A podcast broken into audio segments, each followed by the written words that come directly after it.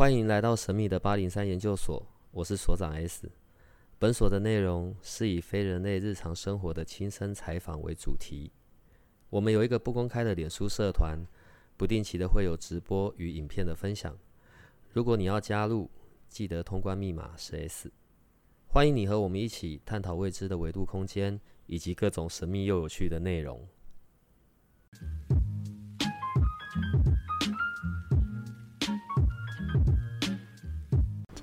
好，我觉得是这样。那个我们的人脑啊，我们每天可能要处理很多的资讯嘛。处理资讯是因为要让我们可以做判断，因为有不同的事件在发生，或者我们有时候要做一些不一样的决定。OK，呃，所以我们今天要聊关于讯息的这件事情。嗯，也可以叫它叫资讯啊。当然，资讯是我们生命中的这些各式各样的事件嘛，或者在这些时间点有些什么别的征兆嘛。可是另外一个关于讯息，我不太确定那是一种自己跟自己对话的内容，还是一个你知道天上掉下来的某一个，就这样啪就到脑袋里面一个灵机一动。我要从这边开始来问你是跟那个我们的那个超觉力的那个课程有关。呃，已经连续开过几班了，然后也都有很多的回响。学员透过超觉力，然后扩大那些五感，一二三四五五感，对，然后还有判断的这些能力嘛。但接讯息、收到讯息，我对这一块是比较模糊的，所以可以请大师你来说明一下吗？我不是大师，我今天有要好好跟你讲话哦。啊，我们今天好好讲话哈，好来。这样我讲不下去了。好，呃，其实我很难用文字来形容那个东西，因为那个东西在有限的文字里面比较难表达，所以我尽量用一些尽量用文字的方式去接近我那个感受来表达出来。好，呃，讯息的感觉其实可以区分到那个时候，其实不是内心里面的那些。念头不是内在的念头，其实刚开始要先做这个区分跟练习。好，所以在那个下来的时候啊，其实因为我之前可能我在猜测，我可能有打禅的习惯，有静坐的习惯，以前曾经，所以我可以比较容易的区分出那个感受，而且也确实在那个时候打禅跟静坐的时候，我对于呃讯息的敏感度也增加了，协助我增加了。那这个是不是主要的方法？呃，因人而异，因人而异，好。但是我也听说过很多人用这个方法，他们对于信息讯息的敏感度增加了。但是同样用这个方法，但不见得每一个人他在讯息来的时候，他不见得能搞得清楚那什么叫讯息。就我来说，当讯息来的时候，他会有一种清晰感、清澈感在脑袋里面，但是不代表没有杂念，有，但是杂念的声音变得很小。小到几乎可以忽略，而且我可以分辨出什么是杂念。好，再来，呃，我身体可能会有一些感觉，像我个人的经验，我可能会有那种微微的电流感、麻麻的感觉。然后在讯息下来的时候，我会觉得好像，感觉好像我会接受到别的讯息体或能量体下来的时候的这样的感受。所以还有一个点，我觉得在讯息下来的时候，我讲单纯讲讯息，有人可能是高我来的讯息，或者是一个协助我、对我有帮助协助的讯息的时候，不会不会升起我们内在的情绪，不会升起那些贪念心，又或者升起其他的一些情绪上来，整个人会变成比较中立的状态，中立的状态，如果是会升起那一些，比如说欲望啦，呃，或者情绪的话，不管是开心、非常开心、愉悦，也是一种情绪；悲伤、难过、愤恨，都是一种情绪。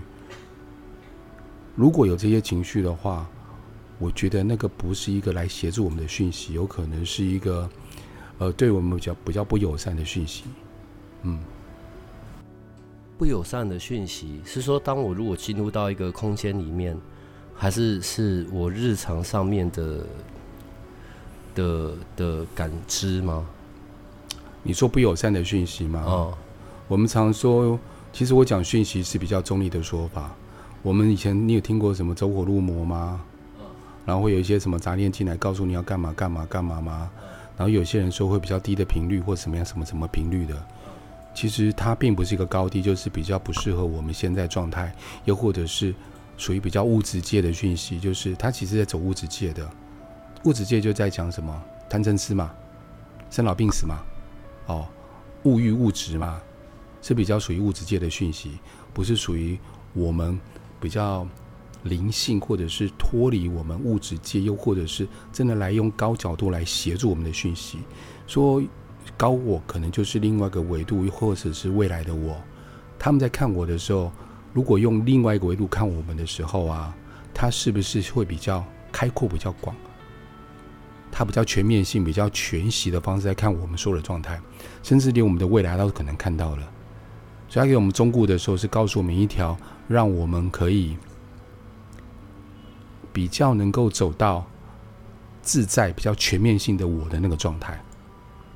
嗯，它不会局限于在说你要赚多少钱啊，或你现在做这个选择对不对啊？你现在做这个生意成不成交啊？其实那个对我来讲，那个就是一个物质界的讯息而已啊。刚刚在讲的这一些部分是物质界的讯息，对啊，所以也会有非物质界的讯息。对啊，所以我们高我来讲的话，就比较非物质界了啊。好，对高我，我这样区分可能会比较好了解哦。做个区分好了，OK。高我，嗯哼，非物质界来自高我的讯息。其实很多人解释高我就是更字面上解释嘛。就是更高的我，代表是另外一个我，有可能的。有人很多解释，有人很有人解释是来自于另外一个维度的我，有人解释来自于呃未来的我。因为如果按照时间拿掉的话，就是过去、现在、未来同时存在嘛。那未来的我经历过这么多的我，已经到另外维度，我在看现在的我来说，就好像。如果有个机会让你去告诉你七岁的你或八岁的你，你会怎么跟他说？你会叫他不用担心吗？你会叫他可以好好走，告诉他一条明路，你怎么走，未来你就会有一个你想要的生活或发展，对不对？更是更高角度，可能七岁的你、八岁你可能听不懂，对，可能不了解。但是他是用另外更高的一个格局。更全面性来告诉我该怎么样去做，会对我未来整个人的开阔性或提升是有帮助的。因为有时候会有一些疑问啊，我是说，嗯，好举例好了，譬如说有时候一些宫庙啊，然后说在做在讲静坐这件事，所以在我们静坐的时候会有很多的，在个人的部分可能会有很多的记忆。很多正在发生的事件，来来去去，走来走去的，这个时候有可能会来自于是非非，并非来自我自身的那一种讯息进来。那我要怎么去判定这个是属于来自高我的非物质的，或者是这个是来自非物质，但是却不是一个好的，可能是来自于所谓的外灵啊、外在的其他来干扰的。那我要怎么去判断呢？呃，你刚才讲的时候，我有想到，如果今天我们在接受这个讯息的时候，是用一种我想要赢、我要暴富，或者是我要赚钱，用一种我们贪嗔痴或者是憎恨心的方式，在接收这个讯息，靠拢过来的讯息，我所听说过去的经验，通常都是无止界的讯息。但是我今天用一个更宏观的方式，在询问关于，比如说宇宙人生，或者说我未来要如何走，我可以更自在这样的问题，这更宏观，对不对？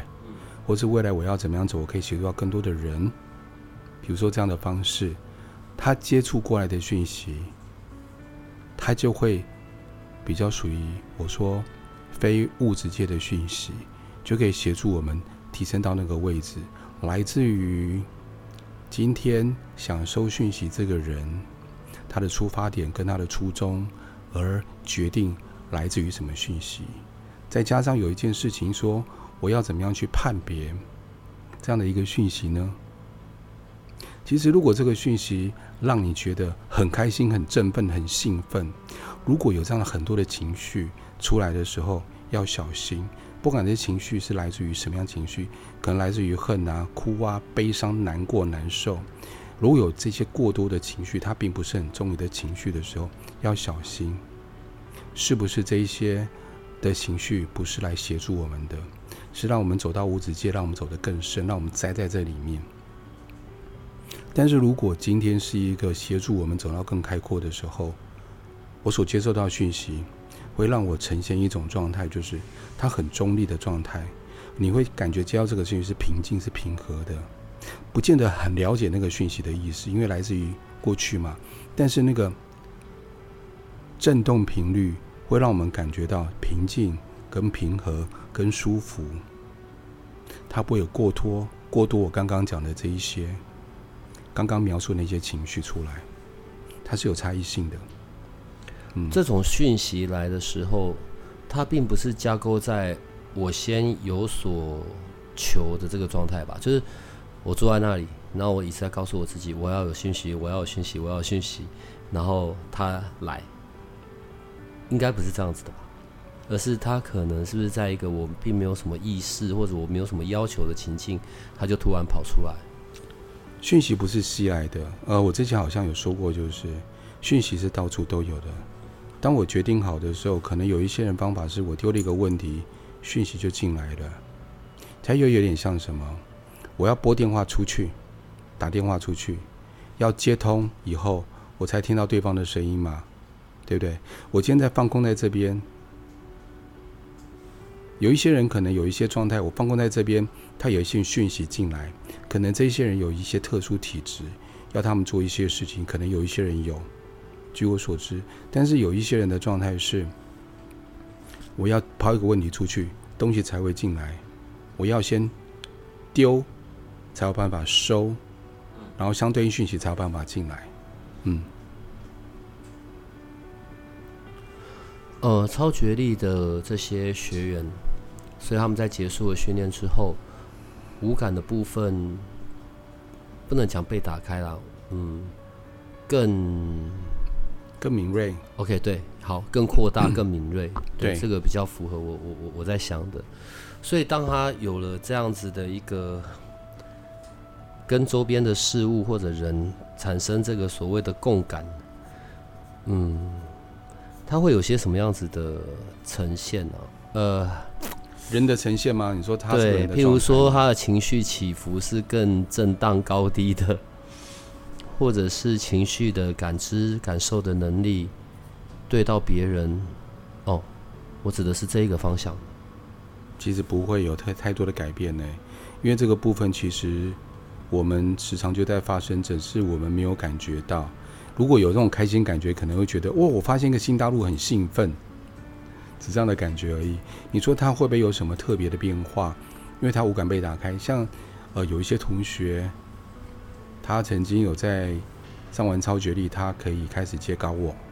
好，你有一些人，他本身可以在上完课的时候，他能够比较容易，出发点是三年的状况之下去改变人的意识、意念、意识可以改变，但对方是没有自觉状况之下，但是是往善的方向去。然后有一些人在自己自身上面，比如说像有一些是。宠物沟通师，他变得更敏感，然后有一些人呢，他就能够去接收到水晶的讯息。那要看每一个人他的需求，因为我们在教的不是一个一个方向，比如说像哦，你就是接水晶讯息或者宠物沟通师这样的方向。我们在教的是一种他的那个，我们在帮别人打底，让他们知道其实这个东西我们都有，让他如何去更敏感了解什么是讯息，并且练习。当场做实验呐，就做当场做体验，用这样的方式。哎，我有个好奇，你你进入这一个领域，呃，灵性成长，然后个人感知、催眠，好，你在这个领域的时间这么长了，自己这样子的摸索，然后一直来到现在。嘿，高我的这个部分，你你还记得你第一次真的去体验到、感知到关于高我这件事是什么时候吗？我不太记得，大概是我想一下，呃，我不记得，也不知道是二零零几年的时候吧，零七零八还是零五，我不太记得了，我不太记得哪一年了。那时候是什么情境？然后你收到了什么讯息？我那时候好玩，那个时候只是一个，因为有一次啊，我之前上了一个就是坊间什么三阶段的课程嘛，然后一个同学，然后跟我不错，那时候她交了一个男朋友，男朋友，那我就好玩就，我就告诉他，我突然有一个感觉，我是用我这个是用在有一点用在物质界上的的方式，我就刚我就问他说，你男朋友是不是大概长相怎么样？然后我看到有一个场景，你们是在咖啡厅里面约会，然后他个性是如何如何如何。好，那因为我这位同学他单亲妈妈，好，然后我就叙述了一下以后，因为呃这个同学当当时在那个时候年纪就比我还要大，所以而且他是一个医疗背景的，医疗背景的，所以他对于这种东西他比较没办法接受关于我刚刚讲的什么讯息这一些。但当我讲出来的时候，他非常压抑的是，他从来没有跟人别人开口过这件事情以外，呃，他也第一次跟我周边的人，包括跟我说，然后我就叙述那一段，所以我那时候觉得奇怪，为什么我会知道？我我我怎么会知道？我怎么突然有这些讯息进来？我很诧异。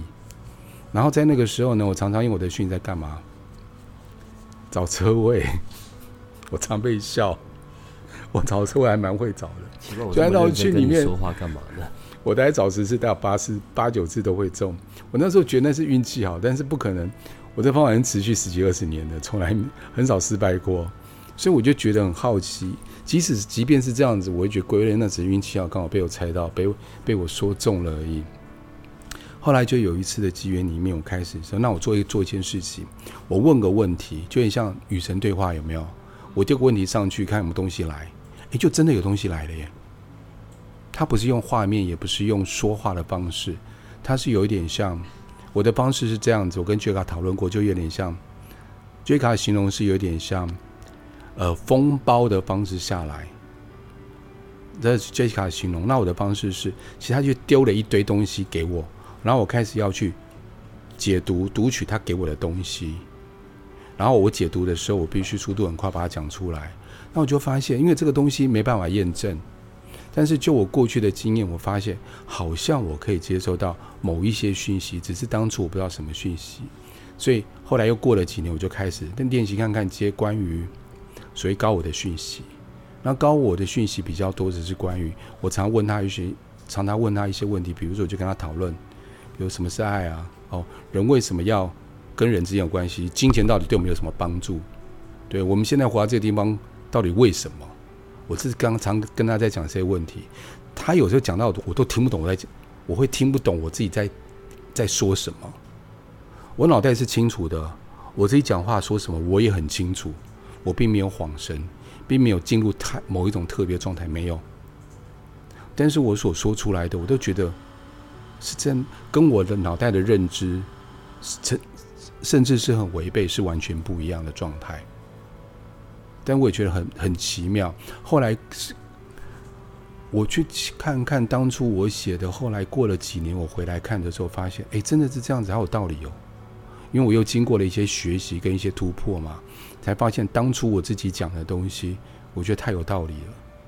嗯，我我接收到的东西，不能说我说的东西，我所接我所接收到的那些讯息，对，在超觉力，它是一个一天，然后从上午十点到下午五点的一个课程嘛。对，中间还有休息的时间。好，我是说这样几个小时的时间里面，然后会运作到哦，关于说在维度跟能量是怎么样在运作的，然后自己的五感怎么样去扩大。OK，甚至为自己设下防护罩。呃，还有运用能量啊、意识状态的这一些的。我现在想要问一下关于防护罩的这件事，这个防护罩是在保护什么？保护我们自己本身的一个能量场状态跟能量状态。我以为是，就是我设下一个保护罩，所以外灵就不可进。你有没有听过结界？结界我知道，结界对啊，结界就是要让可以帮助我的进来，然后对我不利的可以把它给挡到外面去，那就是做人的结界啦。其实也可以这样说。你你你再说一次，做关于人自己本身的结界。我我我设定的一个结界，好，我会这样问，是因为一般我们设结界是在空间里面、房子里面，空间，嗯，因为要挡掉一些可能对我有干扰的。啊，对对，但你现在在说的是针对我这个人，所以即便是我人在移动，这个防护罩一样会跟着我在走。啊，会啊，就随时保护着我们，并且可以筛选，而且在这个在这个结界里面，在这个防护罩里面呢，我除了做结界以外，还可以做一些自我疗愈、自我期许、自我期望的事情，都可以在这里面发生。这都是会教的，比如说许个一个愿。嗯，我希望什么时候发生？我要怎么让它发生？这个在课程里面都会教。这个防护罩不是只有拿来挡？嗯嗯嗯，嗯，它也是一个对于我们心想事成的一个空间。它会大概长多大？嗯，呃，一个半圆球罩住我，还是它是可以？如果是。S 所长的话，大概就是一栋房子这么大，但是因为看每个人的体积不同，所以它是可以在一整个空间内包含涵盖了其他的人。假设这是一个办公室，我里面有十几二十个人，我也可以让它整个是涵盖在这一个办公室里的。你说把所有人都保护起来吗？呃，还是只有自己？不能说是保护他们，而是说我我自己所设定的这一个范围。嘿，哦，然后里面所涵跨的人事物嘛，可以啊。你可以，你也可以把自己给保护起来，对。但是你今天要把别人保护在里面，也要得到别人的允许，嗯，不然这就是有一点侵犯别人能量场，就好像我没有经过你同意，对，我对你会做什么事情一样。其实这个不是很好的一件事情。哎，在这边要聊一下题外话，不管是正在做疗愈，或者在做。呃，前世今生的那一种沟通啊，你们常会讲到被同意的这件事，所以被同意的这件事是很重要的吗？它会影响到的是什么？被同意这件事会影响到什么？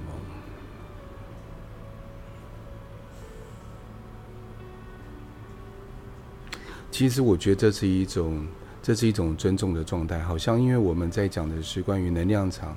是我们现在肉一般肉眼看不到嘛？但是如果说以我们物质界来讲，今天我要靠近你，并且搭你肩膀的时候，或者是去抱你的时候，我也必须经过对方的同意，不然就觉得被侵犯。不管对方是多亲密的人，你总要经过我同意，或者在一个情境之下，这个事情才被允许嘛？那在能量场里面。呃，我个人觉得也是同样的状况，而且如果今天这个疗愈必须要有效的时候，也要经过别人的能量场的状态。比如说，常有人讲说，其实我是把能量场打开，让你对我进行做疗愈。其实我会解释，那是一种意向的说法。我会解释的是，我今天赋予你一个状态，我的能量场同意了，可以让你来对我做疗愈。我的内在同意，其实那就是一种意念的允许。当意念允许的时候，我内在就开始进行这个动作，其实是内在的一种呃波动状态下的允许而已，嗯，所以这个疗愈才会成立。你知道我们的听众啊，常常都会跟我们有很多的互动，会有问一些问题啊，对对，刚好这个问题，我觉得来问你非常的适合。好。我们有一个听众问说，呃，如果他想要知道关于疗愈，然后，但呢，他又不想要做那个催眠，对，那他可以从哪边开始？想要做疗愈，他哪一方面的疗愈我不太了解。重点是他没有讲哪一个方面。哦，今天如果我我比如说坊间的工具有很多种很多种做疗愈的方式，不是只有催眠，只是催眠在我学习这二十几年来，它 CP 值最高、最有效、最快的方式是催眠。但除了这以外，有其他的方式。好，那像比如说，呃，灵气也一种方式，嗯，是不是？好，然后呃，光的方式，又甚至有人去做呃家族排列的方式，呃，完形的方式。等等等等等等这些方式，其实都可以。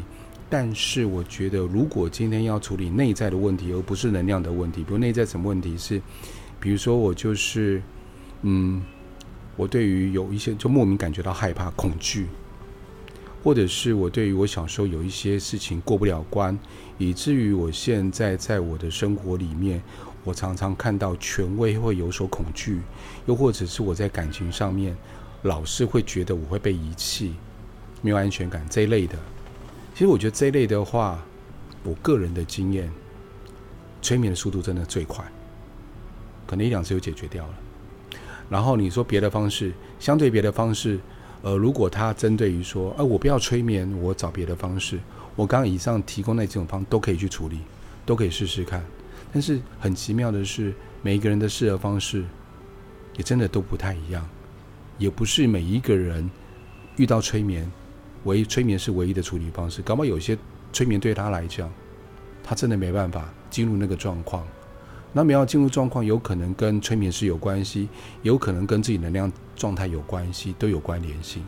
所以我的建议是，总之多尝试，反正疗愈工具这么多种，找到一个适合自己的方式，是最恰当的。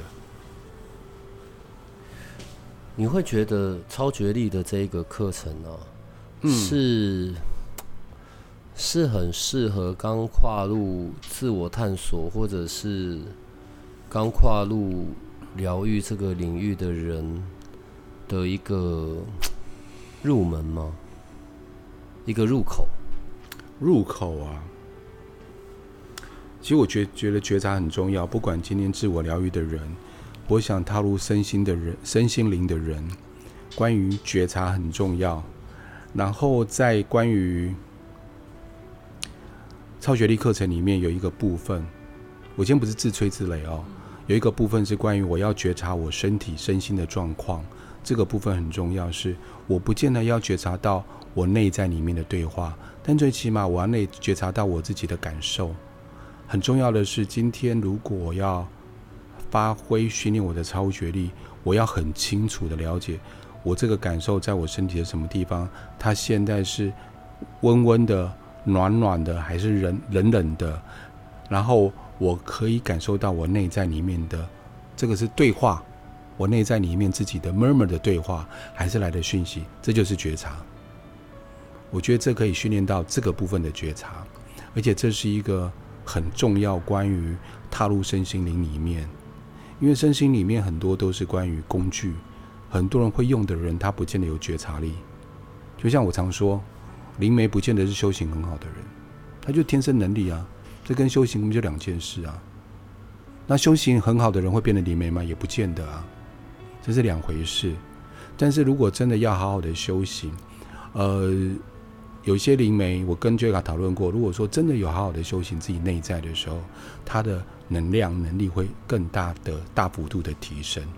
关于觉察的能力，呃呃，关于疗愈的能力，或者协助别人能力，可以更大幅度提升，在于他有没有觉察能力，他是不是自我疗愈到一个程度。所以说，回过头来，我觉得，嗯，我这样子有带很多关于身心灵成长团体嘛。而我觉得觉察是非常非常重要的，而且是绝对不可少的。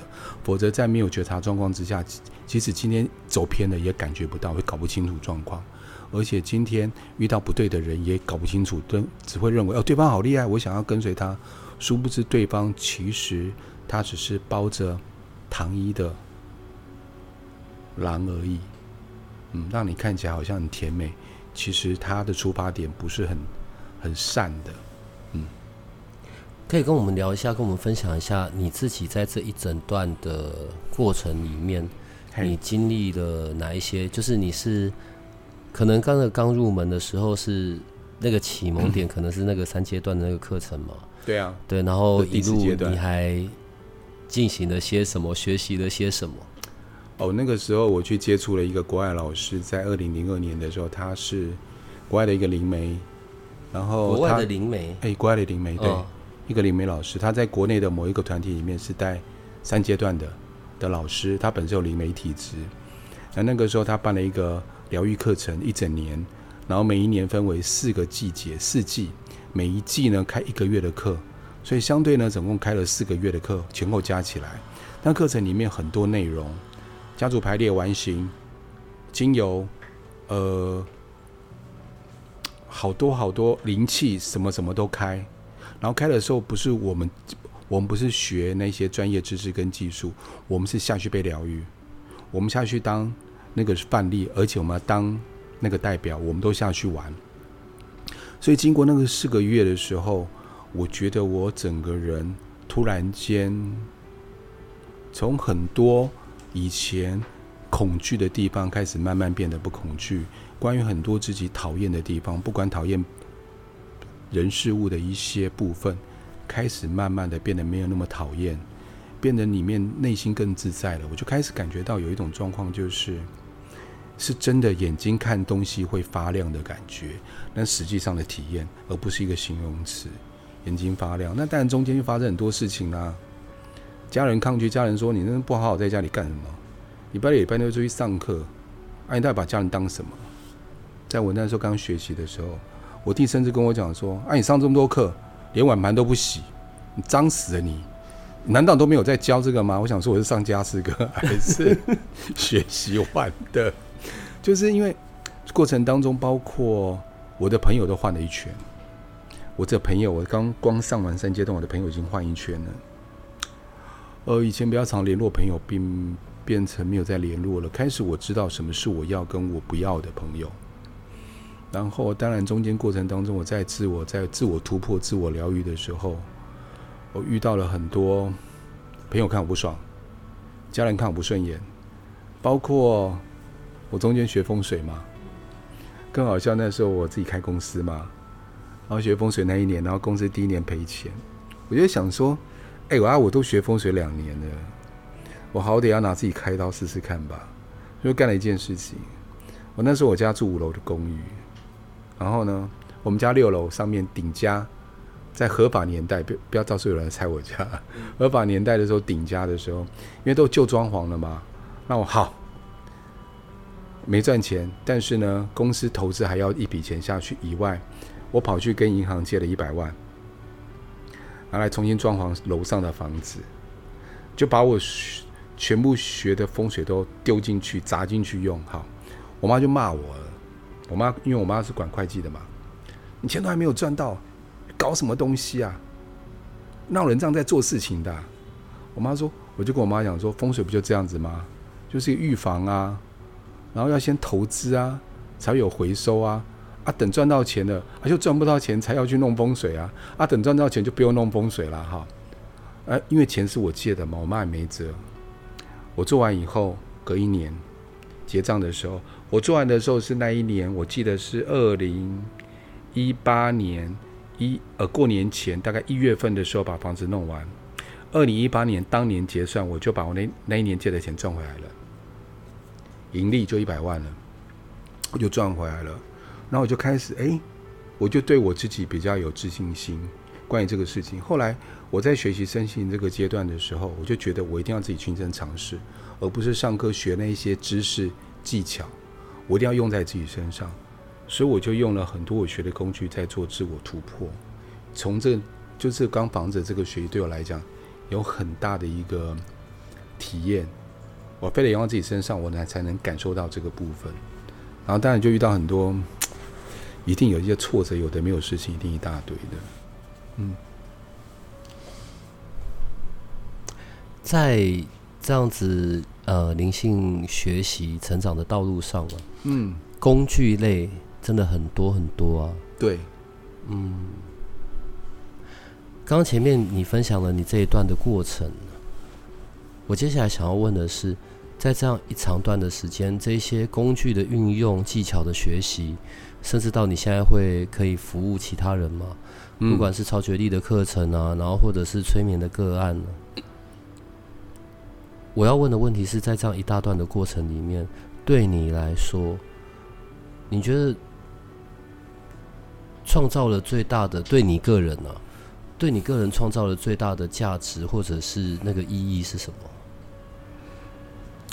我找到人生使命，真的啊！我觉得这条路我做起来蛮开心的。你知道，刚好我又姓张，你知道吗？然后我我妈以前小时候很喜欢揶揄我，叫我张老师，因为我以前就拿着电话不放。然后我妈说：“你在开导别人什么？你自己都搞不定你自己了，你自己都烂透了，你还开导别人？” 我国中那个时候。我妈都把我电话给剪掉，只差没把我电话线剪掉而已。所以我那时候也明白一件事情，就好像是当我在开导别人，那个时候用有限的那一些，就只是嘴别人，这也不算嘴别人，就是我我现在认为以前就在讲一些屁话而已啦，在告诉别人一些道理、大道理而已啦，自己没有体验的大道理，很会说啦。好。但是我明白我在做这件事情的时候，其实我内心里面是一种成就感。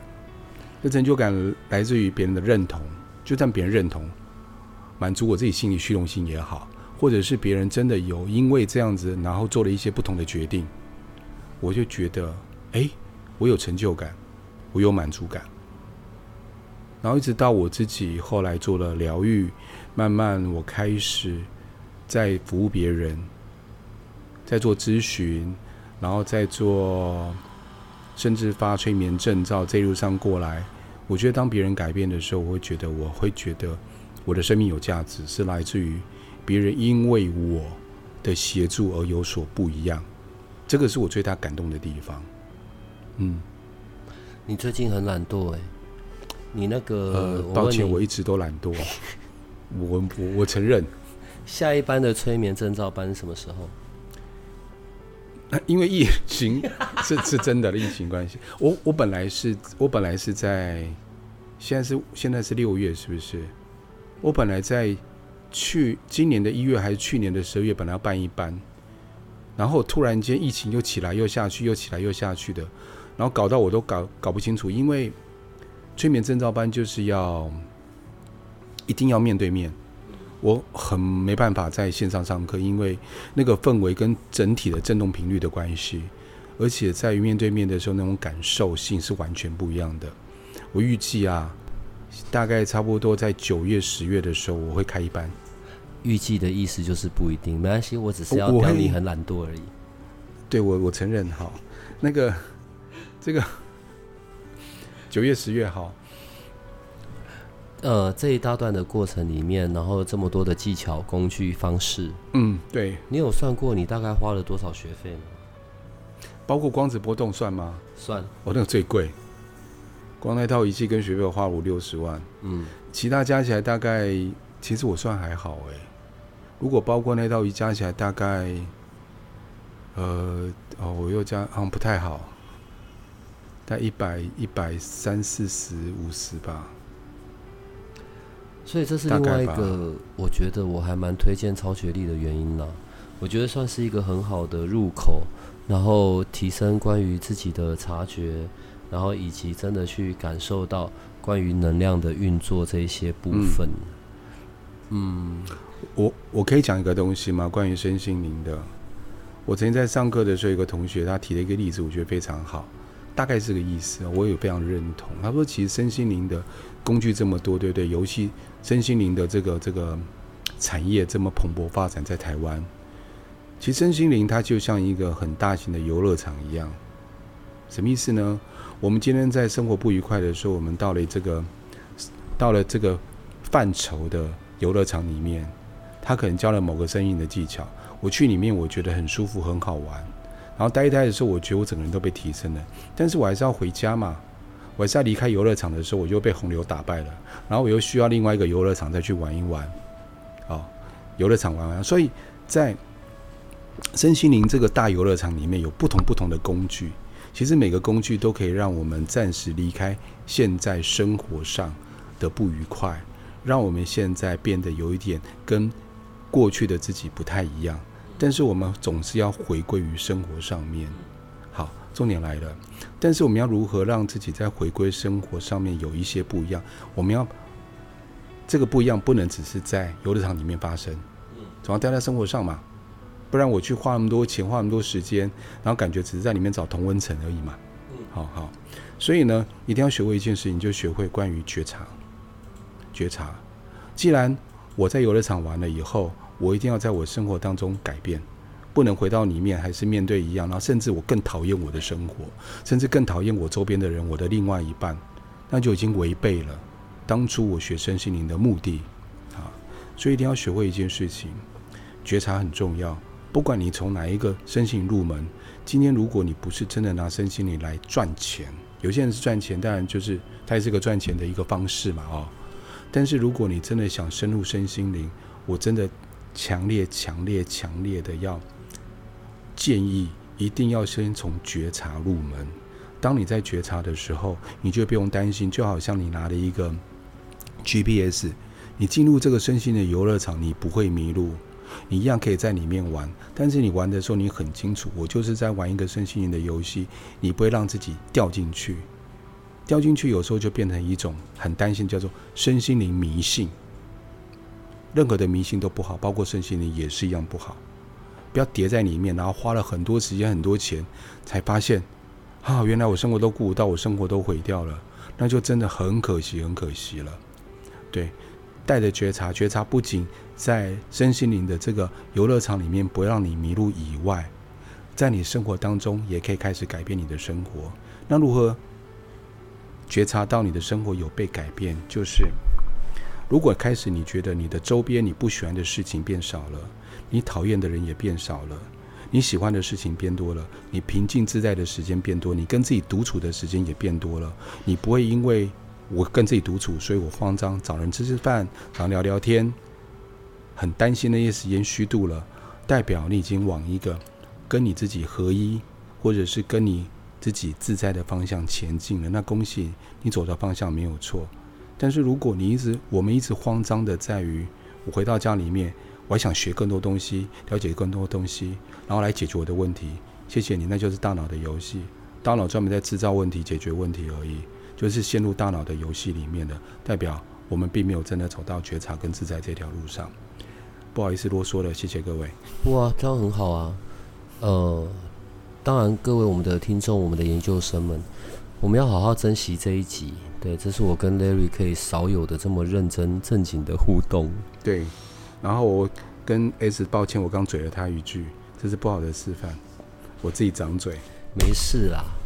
何必这样子呢？你是我们这么重要的老师，你是我们这么重要的资讯来源，一路以来你都是我们最重要的伙伴呢，对不对？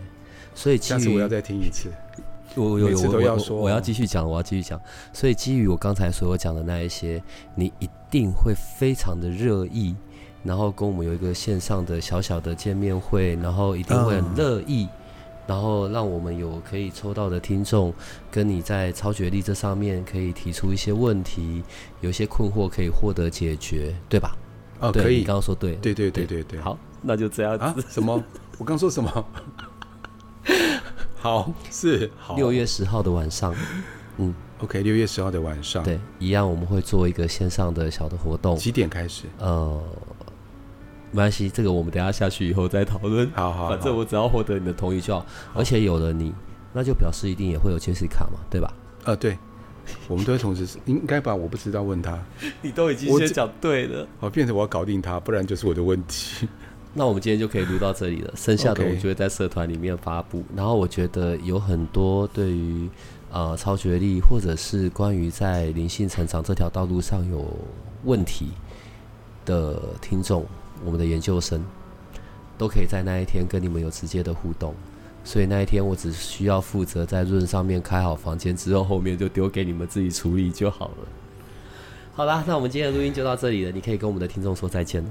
各位拜拜喽，下次见，你人真好啊，拜拜拜拜。如果你喜欢我们的节目，请多帮我们分享，并且鼓励订阅，让八零三研究所。可以持续成为你探索灵能世界的另一只眼睛。